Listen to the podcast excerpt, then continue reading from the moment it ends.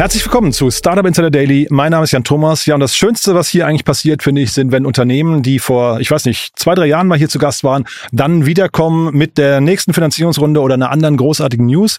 Und so ist es auch heute. Ich spreche heute nämlich mit Lukas Biedermann. Er ist Co-Founder und CCO von SpareTech und wir haben Ende 2021 schon mal miteinander gesprochen, damals im Runde der ersten Finanzierungsrunde, also der Seed-Runde von SpareTech. Und jetzt gab es die große Neuigkeit, dass Inside Partners eingestiegen ist in der Series A und der ganzen Mission von SpareTech Hightech damit quasi so eine Art Ritterschlag nochmal erteilt hat. Das Ganze in Vorbereitung der Internationalisierung. Also ihr merkt schon, da kommt ein tolles Gespräch auf euch zu. Jetzt mit Lukas Biedermann, dem Co-Gründer und CCO von SpareTech. Startup Insider Daily. Interview. Cool, ja, da freue ich mich sehr. Lukas Biedermann ist wieder hier, Co-Founder und CCO von SpareTech. Hallo Lukas. Hallo Jan, danke, dass ich wieder da sein darf. Ja, toll, dass wir wieder sprechen. Glückwunsch zu eurer Entwicklung. Zumindest von außen betrachtet sieht das toll aus, ne? Von innen auch. Ja, danke für die Blumen. ja, ja aber erzähl mal vielleicht für die, du warst ja vor, ich glaube, das ist jetzt äh, gut anderthalb Jahre her, ne, dass du hier zu Gast warst. Das war damals eure Seed-Runde, wenn ich richtig weiß, fünf Millionen Euro. Ähm, was ist seitdem passiert und vor allem für die, die euch nicht kennen, was ihr genau macht, ne? Genau, ja, das ist richtig. Ähm, vor knapp zwei Jahren haben wir die Seed-Runde gemacht, damals mit äh, Headline als Lead-Investor Christian Miele äh, an Bord geholt und ähm, ja, freuen uns, dass wir seitdem einfach eine tolle Entwicklung äh, gegangen sind und eigentlich ja auf die Ziele, die wir gemeinsam festgeschrieben haben, abliefern konnten. Ähm, was macht SpareTech? SpareTech ist die führende Datenplattform für industrielle Ersatzteile. Das heißt, wir helfen unseren Kunden dabei, im Bereich der Maschinen- und Anlagenersatzteile über saubere Daten dahin zu kommen, dass eben Bestände runtergefahren werden können, ohne Verfügbarkeitsrisiken einzugehen und eben nur die Teile beschafft werden, die wirklich gebraucht werden, was dann dazu führt, dass eben ähm, im Bereich der Beschaffungskosten, ähm, dass die, die, die Kosten nach unten gehen und am Ende des Tages durch weniger Verschrottung auch ein Beitrag in Richtung CO2-Footprint ähm, äh, gemacht werden kann. Man hatte damals schon das Gefühl, ihr habt ziemlich einen Rückenwind, du hast ja auch gerade die Investoren äh, angesprochen. Trotzdem vielleicht mal die Frage, ich finde es immer spannend zu hören, was hat sich denn an vielleicht an eurer ähm, Hypothese geändert im Laufe der Zeit? An der Kernhypothese hat sich nichts geändert. Also wir sind nach wie vor fest davon überzeugt, dass in den Smart Factories oder Fabriken der Zukunft, wie man es auch nennen will, nicht mehr jeder jedes produzierende Unternehmen physisch die ganzen Ersatzteile für die Anlagen selber auf Lager legt ja, und dieser Samstagseinkauf, der da heute stattfindet, ein Ende hat und dass vielmehr äh, der Weg dahin geht, dass unternehmensübergreifende Kollaboration, wir nennen das Industrial Sharing Economy, äh, dazu führt, dass eben auch Pooling für Ersatzteilbestände Einzug erhalten wird. Und damit diese Vision Realität wird, braucht es eben astrein saubere Daten und mhm. das ist unsere Mission. Industrial Sharing Economy klingt nach einem schönen Begriff. Äh, von euch geprägt? Den haben bestimmt schon viele geprägt. Ja. Für uns ist der, glaube ich, einfach sehr, sehr zutreffend. Ähm, und äh, wir hatten letzten Donnerstag hier in Stuttgart das Vergnügen, auch nochmal unseren jährlichen Sparetex Summit ähm, zu veranstalten mit äh, über 80 Kunden und Partnern und haben gemerkt, wie sehr auch wirklich ähm, unter, unter den Teilnehmern dieses Thema der Sharing Economy im industriellen Kontext echt relevant ist und ähm, ja, wir prägen den Begriff sehr gerne, auf jeden Fall. Was sind die Treiber davon, wenn du sagst, es ist relevant geworden? Äh, ist es quasi das ähm, makroökonomische Umfeld gerade oder woran liegt das? Einerseits, klar ist, dass das Thema Ersatzteilmanagement seit dieser Entwicklung der letzten Jahre definitiv auf dem C-Level angekommen ist. Ein mhm. absolutes Must-Have-Thema, weil wir alle kennen es ja jetzt wirklich aus dem eigenen Leben, die, wenn die also Lieferketten nicht funktionieren, die alle wissen, wie teuer es ist, wenn du ein Ersatzteil für eine Anlage nicht da hast, die Anlage steht, ähm, wenn man jetzt Studien von Deloitte äh, Glauben schenkt, dann sind das bei Großunternehmen wirklich bis zu 120 Millionen Euro Stillstandskosten im schlimmsten Fall. Und ähm, jetzt kommt natürlich aktuell das Thema äh, Leitzinserhöhung, ja, Cost of Capital noch dazu. Ähm, das heißt gerade das, was in den letzten Jahren stattgefunden hat, die Industrieunternehmen haben sich die Bestände und die Lager damit vollgehauen, auf gut Deutsch gesagt.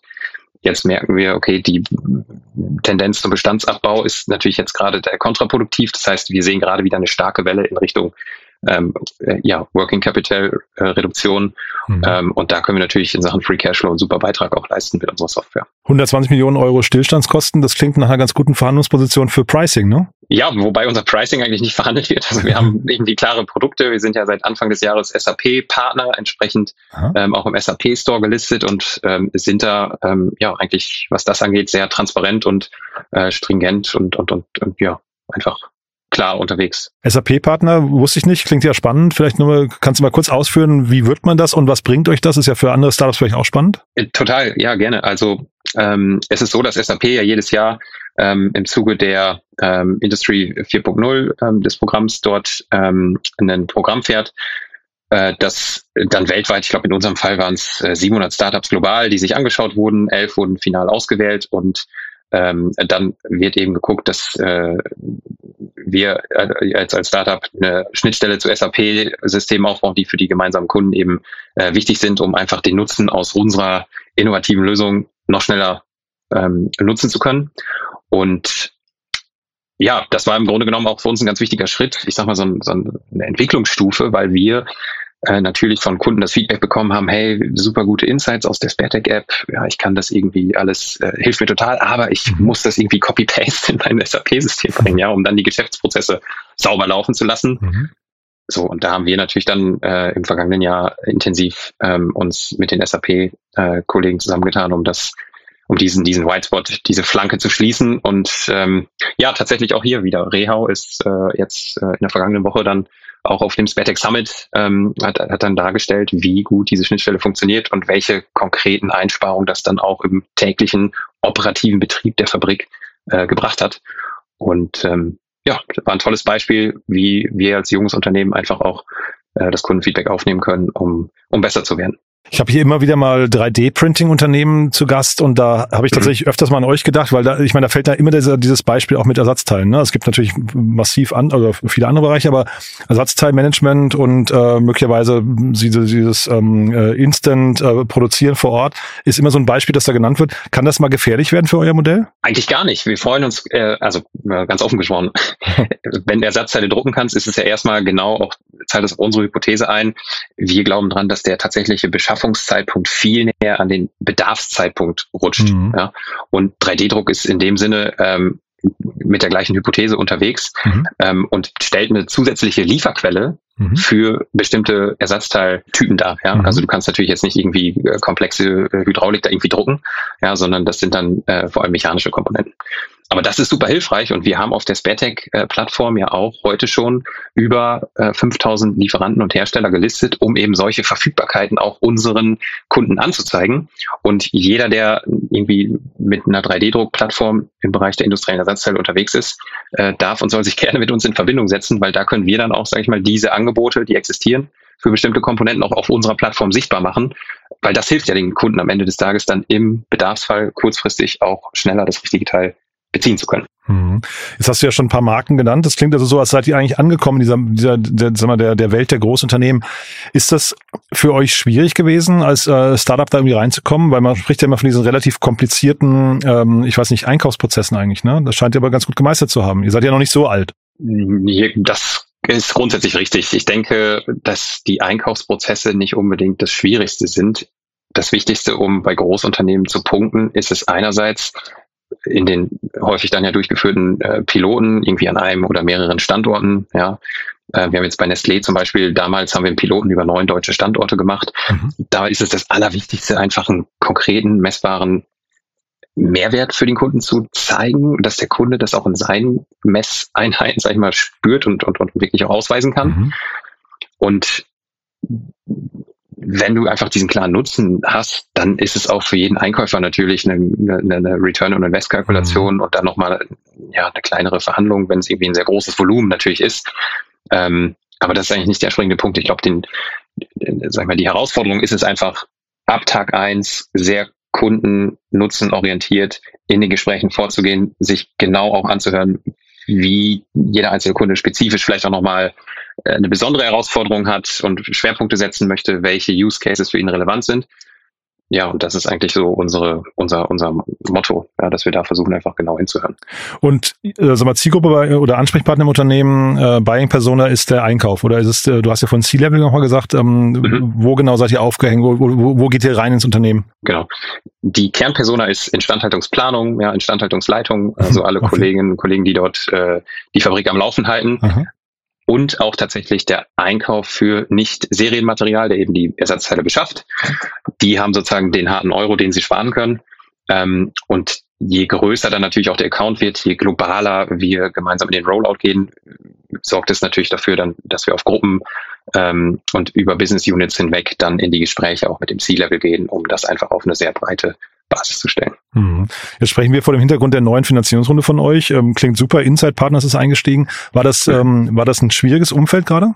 Auf jeden Fall. Ja? Also das wäre, glaube ich, gelogen zu sagen, Fundraising ist im Moment äh, ein Ponyhof, sondern ähm, das war schon sehr spürbar, dass ähm, da eine sehr harte Tür überall ist und ähm, ja, jetzt waren wir in der glücklichen Situation, dass unsere Zahlen gut sind. Das hat die Tür aufgemacht. Aha. Da musste natürlich immer noch durchgehen und performen. Ähm, und das waren schon sehr, sehr intensive Gespräche. Ähm, ja, und haben uns dann einfach äh, ja, ins Zeug gelegt und geschaut, dass wir einen sehr, sehr stringenten und effizienten Prozess im Fundraising haben. Ja, da auch nochmal ähm, großes Lob an meinen Mitgründer Martin, der da seine Liebe und äh, hm. Leidenschaft fürs, fürs wirklich fürs Fundraising gefunden und entdeckt hat schon. Ähm, und ähm, ja, das hat uns es wirklich ermöglicht, ähm, da wirklich wieder mehrere tolle Angebote zu haben, so dass wir dann wirklich mit Inside Partner äh, den äh, wirklich absoluten Favoriten für uns auch mit Blick auf den US-Launch ähm, auswählen durften. Mhm. Ist ja bei euch eigentlich ganz spannend, ne? Ihr wart ja quasi im legendären Jahr 2021 habt ihr geraced und jetzt im legendären Jahr, äh, konterkarierenden Jahr 2023. Äh, kannst du was zu den Unterschieden mal sagen? Das ist wahrscheinlich wirklich Tag und Nacht, oder? Tag und Nacht ist wahrscheinlich ein bisschen krass. Ich, also, ich glaube, unser Blick darauf ist, äh, ich will jetzt auch niemandem da irgendwie zu nahe treten in, in, in der Breite äh, des Marktes war, glaube ich, vielleicht in 2021, so hat sich Global Venture gedacht, es ist äh, sehr attraktiv, sich zu überlegen, wie ich eine Arabiata-Soße in zehn Minuten vom Supermarkt an Herd kriege. Schön. Also jetzt merken wir, mhm. dass der Fokus einfach auf Realprobleme insbesondere auch in der Industrie gelegt wird. Aha. Und das heißt, aus unserer Perspektive als, sag ich mal, Nucleus Vertec war es jetzt im Fundraising-Umfeld ähm, jetzt keine gigantische Änderung. Ich glaube, dass so im Makro-Startup-Umfeld äh, ist es eine, ist es so wie du sagst, Tag und Nacht. Mhm. Ähm, aber das heißt, so jetzt für den Spertec-Case, so, so wir sind ja, sage ich mal, sehr, sehr fokussiert auf das Problem, was wir lösen, fokussieren sehr stark auf unsere Produktlösung. Ja, und dann war es einfach von der Intensität natürlich jetzt äh, klar nochmal noch mal eine andere Liga. Series A ist was anderes als Seed. Ähm, das Marktumfeld ist ein anderes. Da wird noch viel genauer hingeguckt. Das hat einen internationalen Charakter. Wir sind mit Vollprofis unterwegs auf der, auf der Venture-Seite. Also das hat, hat eigentlich richtig Spaß gemacht äh, in der Hinsicht. Aber wie gesagt, immer unter dem Vorbehalt, ähm, das ist jetzt unsere Spertec-Brille ist. Mhm. Ja. Aber du hast gerade gesagt, verschlossene Türen. Also du hast einerseits gesagt, es gab mehrere Angebote, können wir gleich nochmal drüber sprechen, aber vielleicht nochmal mhm. ganz kurz, gab es ein Unternehmen oder, oder VCs, muss jetzt keine Namen nennen, die abgesagt mhm. haben, äh, aus für dich nachvollziehbaren Gründen? Also gibt es da Learnings, wo du sagst, die sind für andere Unternehmen auch spannend und auf die müsste man vielleicht beim nächsten Mal besser achten? Ähm, ja, sicherlich. Also auch wir haben geschlossene Türen vorgefunden, äh, VCs, die vielleicht gerade einen relevanten Fonds aufgelegt haben, erstmals Pulver trocken halten wollen, sich vielleicht auf bestimmte Verticals wie Mobility oder Nachhaltigkeit aktuell fokussieren und mhm. gesagt haben, hey, in dem Bereich haben wir jetzt erstmal strategisch gesagt, wir machen nichts.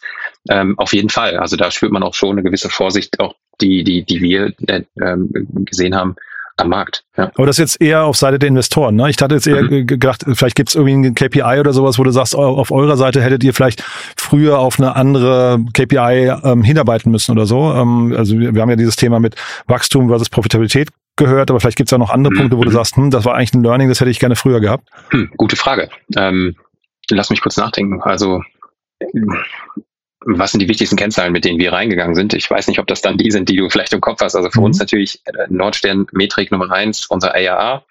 Ähm, damit steht und fällt erstmal alles. Was für uns immer eine wichtige Metrik auch war, gerade in der frühen Wachstumsphase, ist eine Net Retention Rate, mhm. ähm, so dass wir dort ähm, auch sehr, sehr ähm, ähm, ja, stolz, mit stolzer Brust, sage ich mal, an den Markt herangegangen sind. Und natürlich ist Kapitaleffizienz immer ein guter Ratgeber. ähm, das haben wir seit Tag eins gemacht, so ein bisschen schwäbisches Unternehmertum walten, walten lassen. Äh, ja, und dann, dann irgendwie eine Burnrate dann zeigen zu können, die in der richtigen Größenordnung ist, hat natürlich auch geholfen, mhm. dass man sieht, dass jeder investierte Euro auch ein äh, hinreichendes Vielfaches an Sachen ARA Euro wieder einbringt. Ja. Und spielt denn Churn bei euch schon eine Rolle? Ist das relevant? Stand jetzt noch nicht, Aha. aber es ist naiv zu denken, dass, äh, dass es nicht irgendwann auch äh, kommen wird. Nee, weil ihr seid ja wahrscheinlich ziemlich tief drin im Unternehmen, deswegen frage ich, ob das überhaupt genau. äh, denkbar, ein denkbares Szenario ist.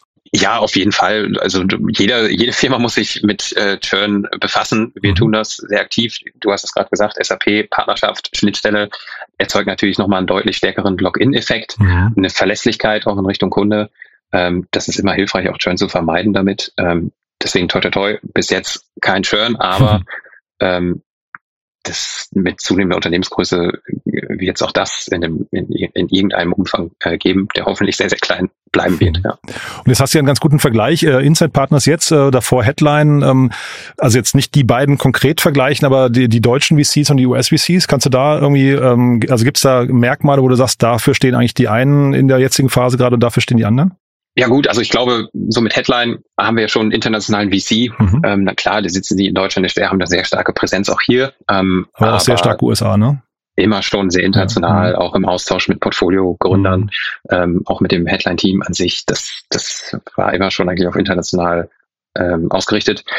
Ähm, ja, was jetzt einfach, glaube ich, vielleicht speziell für Insight-Partners spricht, ist einfach auch ein sehr, sehr eine sehr, sehr starke Affinität für Zahlen, ja, also wirklich auch datengetriebene Entscheidungsprozesse, datenbasierte äh, Due Diligence. Also es war sehr, sehr stark und, und, und gut eigentlich wirklich mhm. mit diesem ähm, zahlenbasierten Ansatz, was auch für uns eigentlich auch ein sehr guter Match ist, weil wir ähnlich einfach datengetrieben bei uns agieren. Mhm. Es fehlen mir einfach die Erfahrungswerte, wie das vielleicht mit anderen VCs ist, mit, mhm. einfach weil wir nicht mit denen zusammenarbeiten bislang. Aber für uns ist diese Auswahl der Investoren mit Headline und äh, Inside Partners ähm, einfach perfekt. Ja. Aber das ist ja irgendwie das Coole am Unternehmertum. Ne? Man lernt ja die ganze Zeit dazu, dann macht man halt viele Dinge auch zum ersten Mal. Ich habe es richtig in Erinnerung, ihr wart ja früher Berater, ne? War das so, oder? Mhm. Ja. Ja, genau, richtig. Ja. Ne, also von daher ist ja irgendwie ganz spannend, wenn man halt solche äh, Etappen zum allerersten Mal in seinem Leben macht und dann irgendwann äh, später vielleicht auch erst ein paar Jahren weiß, ob es die richtige Entscheidung war. Aber man lernt ja die ganze Zeit, ne? Absolut. Also vom Konzept des lebenslangen Lernen sind wir auf jeden Fall überzeugt. Jetzt hast du vorhin im, im Nebensatz gesagt, ähm, ihr habt euch für den Favoriten äh, Insight äh, entschieden, weil ihr euren US-Launch vorbereitet. Magst du dazu was sagen? Ja, gerne. Also für uns ist es äh, heute ja schon der Fall, dass wir in äh, hunderten Fabriken in über 25 Ländern weltweit mit unserer Software äh, genutzt werden, ähm, die auch in etlichen Sprachen heute schon sozusagen verfügbar ist. Und entsprechend äh, ja, sind wir bei vielen Kunden schon international in den Werken ausgerollt. Und jetzt geht es natürlich darum, gerade in einem der wichtigsten Märkte für uns, den USA, ähm, auch Präsenz zu zeigen, dort einfach auch näher an, äh, an die amerikanischen Kunden ranzukommen, ähm, auf der Partnerseite unser Lieferanten- und Herstellernetzwerk weiter aufzubauen. Und ähm, das ist sozusagen eine, eine natürliche Konsequenz jetzt in unserem Wachstumskurs äh, in den US-Markt ähm, auch äh, ja, rüberzugehen. Und mit Inside Partners haben wir einfach einen sehr erfahrenen VC an der Seite, der das natürlich schon oft äh, wirklich auch gemacht hat, gerade auch dieser Schritt aus Deutschland in die USA. Ja, also die wissen, wie man dem Amerikaner German Mittelstand erklärt. Ja, Ach, cool. und, also das, glaube ich, passt einfach sehr gut. Und ähm, wir freuen uns drauf. Das ist natürlich echt auch einfach für, für eine Unternehmung ein spannender Schritt. Da kannst du natürlich auch viel falsch machen. Mhm. Und ähm, ja, wir, du hast es gerade schon gesagt, ähm, so wir sind da Feuer und Flamme jetzt einfach äh, auch unsere Lernerfahrung zu machen und hoffentlich mehr richtig als falsch zu machen. Und da schauen wir ganz genau hin mit den richtigen Partnern an Bord, dass was dass es gelingt. Ja, ist ja eigentlich auch cool, ne? Die nehme ich jetzt Huckepack. Auf der anderen Seite, die haben das jetzt auch schon ein paar Mal gemacht, hast du gerade gesagt. Äh, Gibt es mhm. da vielleicht auch hier und da, hier und da im Gespräch mal irgendwie Erwartungen, die geäußert werden, wo du sagst, hm, mal gucken, ob wir das überhaupt schaffen?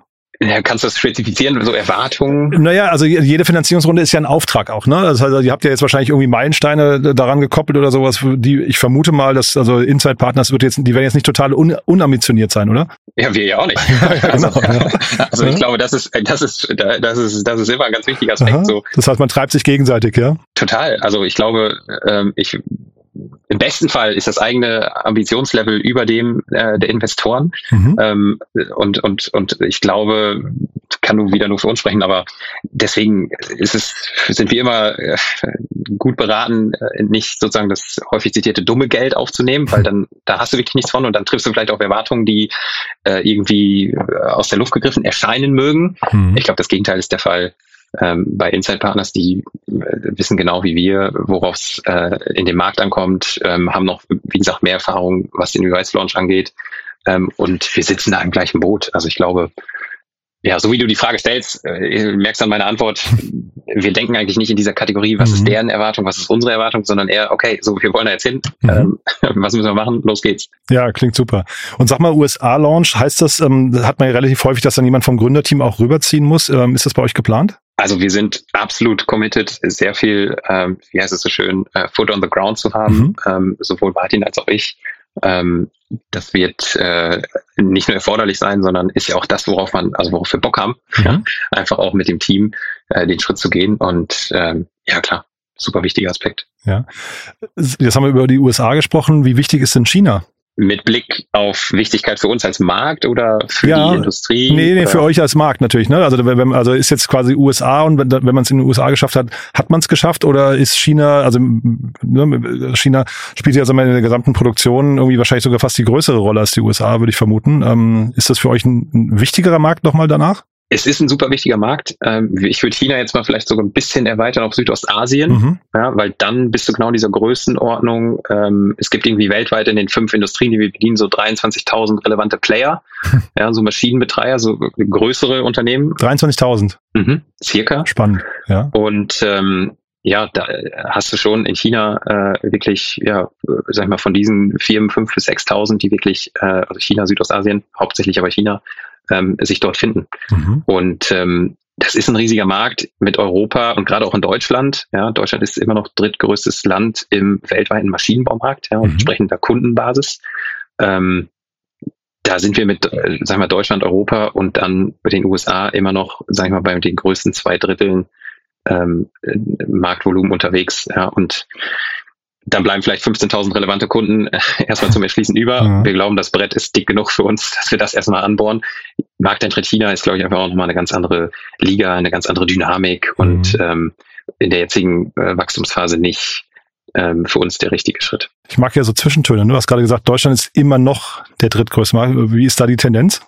Tja, das ist eine gute Frage. Also ich glaube, in Deutschland ist ja so die Herausforderung, dass wir ähm, immer schon erfolgreich äh, unsere Weltmarktführerschaft in Hardware äh, geschafft haben. Ja, gerade hier in Stuttgart, der Automobilindustrie, Geburtswiege. Ähm, da steckt viel Know-how, viel Kompetenz und seit Jahrzehnten eine globale Erfolgsstory. Ähm, aber so ein bisschen ist so dieser Erfolg der Vergangenheit, sage ich immer, auch in der Gegenwart vielleicht tödlich, weil mhm. ähm, wenn du, ja, also es ist, ist Softwarekompetenz, ja, wir sehen es ja mit Aleph Alpha, ja, oder auch der Neugründung der ehemaligen SAP KI-Chefin, dass in Deutschland ähm, und Celonis vielleicht auch ein weiteres gutes Beispiel, auch relevante Softwareunternehmen neu entstehen. Ähm, und ich glaube, das ist für die Industrie sehr, sehr wichtig, auch diesen mhm. Schritt zu gehen. Ähm, und deswegen vielleicht dieser Zwischenton, den du gut rausgehört hast. Wir müssen halt gucken, ähm, echt, dass wir ähm, ja, unserer Industrie sozusagen gemeinschaftlich dabei helfen. Und da ist ja auch schon viel, wahnsinnig viel äh, auch Eigenantrieb und, und, und tolle Innovationen am Start. Aber das ist echt, glaube ich, der Auftrag. So Industriestandard Deutschland muss auch einfach die Software äh, Liga mitspielen können. Mhm. Und ja, wir versuchen da einen Beitrag zu leisten. Aber ich höre einen gewissen Optimismus raus, ne? Ich bin Optimist. Genau. cool. Und du hast gerade gesagt, 23.000 Firmen, das also quasi als äh, potenzieller äh, globaler Markt für euch. Was du noch nicht gesagt hast, ist Wettbewerb. Wie sieht der aus? Ähm, ja, es gibt Wettbewerb. Ähm, das ist das ist gut. Es gibt gerade so in den USA vielleicht so zwei, drei Firmen, die ähm, mit einem Ansatz antreten, um auch irgendwie mit einer KI-Lösung zu schauen, wie kann ich bei äh, Kundendaten ähm, irgendwie das Beste rausholen. Was nach wie vor unser Alleinstellungsmerkmal ist, dass wir die globale Referenzdatenbank haben für industrielle Ersatzteile, ähm, jetzt mit ähm, ja, über 17 Millionen Datensätzen und wie gesagt diesen 5000 Lieferanten und Herstellern. Und das ist einfach ein grundlegender Unterschied, weil du bei SpareTech im Prinzip eine Verlässlichkeit in der Analyse bekommst, weil wir gegen diese Referenzdatenbank so die Source of Truth der Originalhersteller matchen und nicht nur versuchen, irgendwie bei den Kundendaten auf Basis seiner ja, historisch gewachsenen Datenqualität irgendwie versuchen zu harmonisieren, dort irgendwas zu klassifizieren in Warengruppen, ohne diesen relevanten Schritt der im, äh, des Abgleichs mit der Referenzdatenbank zu machen. Mhm. Und das ist im Moment sozusagen, da sind wir immer noch alleinig am Markt unterwegs, sehen aber, dass, äh, wie gesagt, andere Player auch den Markt betreten, was natürlich sehr, sehr gut und wichtig ist, einfach auch ähm, im Sinne der ähm, ja, Themenrelevanz im Markt. Und ähm, ja, Sagt ihr vielleicht nochmal einen Satz zu euren Herausforderungen jetzt gerade? Also die äh, quasi also USA und so weiter, kann ich mir vorstellen, richtige Team finden und so weiter. Aber gibt es noch andere Themen, die wir jetzt noch nicht angesprochen haben, wo du sagst, hm, müssen wir gucken, wie, die, wie wir die hinbekommen? Ja, ich glaube, also für uns immer das wichtigste Produkt, Produkt, Produkt. also da kannst du eigentlich nie schnell genug und äh, gut genug aufgestellt sein. Mhm. Ähm, weil das ist ja das Schöne an unserem Case, ja, um es vielleicht konkret zu machen. So, wir haben jetzt wunderbare Use Cases, dass du mit der SpareTech-App irgendwie global Ersatzteile suchen kannst in deinem eigenen Produktionsnetzwerk, darüber hinaus bei tausenden Herstellern, Lieferanten, also eine super gute äh, Suchexperience. Dann hast du so diese ne, Stücklisten, äh, Verarbeitungsaspekte, äh, Liste reinwerfen, fertige Liste rausbekommen, äh, bestehende Materialschirme aufbereiten, da geht's ja aber viel, viel weiter, ja, das in Richtung ne, Ersatzteil äh, as a Service, ja, mhm. äh, ja, das können wir natürlich mit unseren Daten als Geschäftsmodell noch beflügeln, dann in diesen Beschaffungscase, wie gerade schon angesprochen, reinzugehen, auch viel stärker zu ähm, darzulegen, Achtung, du hast hier strategische Einkaufsoptimierungsmöglichkeiten, du könntest in das Thema Gleichteileanalyse reingehen, dieser Hersteller hat das Teil, du kriegst es aber auch bei einem anderen äh, baugleich. Also da gibt's unendlich viele, mhm. äh, sage ich mal, äh, Geschäftsmodelle oder Produkte, die sich noch anschließen lassen. Das ist eigentlich das, was uns am meisten umtreibt, dass wir das sauber eins nach dem anderen angehen, aber und es nicht verzetteln. Mhm. Aber wie gesagt, ich glaube, das ist unsere größte Herausforderung, da einfach ähm, immer ja konzentriert immer äh, vorzugehen. Aber bin da auch super, super glücklich und zuversichtlich, weil äh, ja, du hast vielleicht gesehen, der Robert äh, Woloschanowski ist bei uns ja fürs Produkt verantwortlich und der mhm. macht da wirklich einen herausragenden Job. Ja. Sehr cool. Du, da sind wir mit meinen Fragen durch. Also sehr, sehr spannende Reise, finde ich. Bin sehr gespannt, wie es weitergeht. Haben wir was Wichtiges vergessen für den Moment? Wie immer der übliche äh, Hinweis auf unsere Karriereseite. Aha. Wir sind äh, am Wachsen, wir suchen äh, Leute, wir sind hybrid aufgestellt in ganz Deutschland mit Standorten, aber auch international die Und Möglichkeit bei uns USA, einzusteigen. Ja. Ja. Genau. Von daher, Aha. das lohnt sich immer. Und ähm, ja, toll. Das wäre mein letzter Hinweis. Hat Spaß gemacht, Lukas. Dann weiterhin viel Erfolg und bis zum nächsten Mal. Ganz herzlichen Dank, Jan. Bis dann. Tschüss. Bis dann. Ciao. Startup Insider Daily der tägliche Nachrichtenpodcast der deutschen Startup-Szene. Ja, das war also Lukas Biedermann, Co-Founder und CCO von SpareTech. Ein sehr cooles Gespräch, finde ich. Äh, viele Insights, viele Learnings. Finde ich auch toll, dass Lukas diese bereitwillig geteilt hat. Ich hoffe, es hat euch Spaß gemacht. Wenn dem so sein sollte, gerne weiterempfehlen. Ihr wisst ja, wir freuen uns immer, wenn wir Hörerinnen und Hörer erreichen, die das noch nicht kennen, aber die vielleicht dieses Wissen, was wir hier aufbauen und verteilen, möglicherweise mitbekommen sollten, die vielleicht mal reinhören sollten, vielleicht ganz konkret in diese Folge, dann ja, gerne weiterempfehlen. Wir freuen uns auf jeden Fall über jeden neue Hörer, jede neue Hörerin. Und ansonsten euch einen wunderschönen Tag. Vielleicht noch ganz kurz der Hinweis auf unsere eigene Plattform. Ihr wisst ja, nicht nur SpareTech baut eine tolle Plattform, auch wir tun dies. Wir tun das für die Startup-Szene im deutschsprachigen Raum, das heißt für den Dachraum Deutschland, Österreich, Schweiz, bauen wir gerade das größte Verzeichnis mit allen Startups, die man kennen sollte, mit deren Investorinnen, Investoren, Business Angels, die ganzen Gründerteams natürlich, viele News, Podcasts, ein großes Jobboard und, und, und. Also viele, viele Dinge, die man sich mal angucken kann, wenn man sich für die Startup-Szene interessiert. Das Ganze findet ihr unter www.startupinternet.de. Kann ich euch nur empfehlen. Ist ein tolles Projekt, ist natürlich noch nicht ganz fertig, ist ein bisschen ähnlich, wie Lukas es gerade gesagt hat. Es gibt viele Optionen und wir müssen gucken, dass wir uns nicht verzetteln, aber wir kommen ganz gut voran suchen dafür aber auch noch Mitarbeiter. Das heißt, auch hier der Blick auf unsere Karriereseite. Schaut doch mal vorbei. Wir suchen immer engagierte Leute, die genauso für die Startup-Szene brennen, wie wir das tun. Und ja, vielleicht ist was für euch dabei. Vielleicht kennt ihr jemanden, der oder die sich mal mit uns unterhalten sollten. Dann gerne an uns vermitteln. Wir freuen uns auf jeden Fall über jede Bewerbung. So, das war's von meiner Seite aus. Euch einen tollen Tag. Vielleicht bis nachher oder falls nicht bis nachher, dann hoffentlich spätestens bis morgen. Ciao, ciao.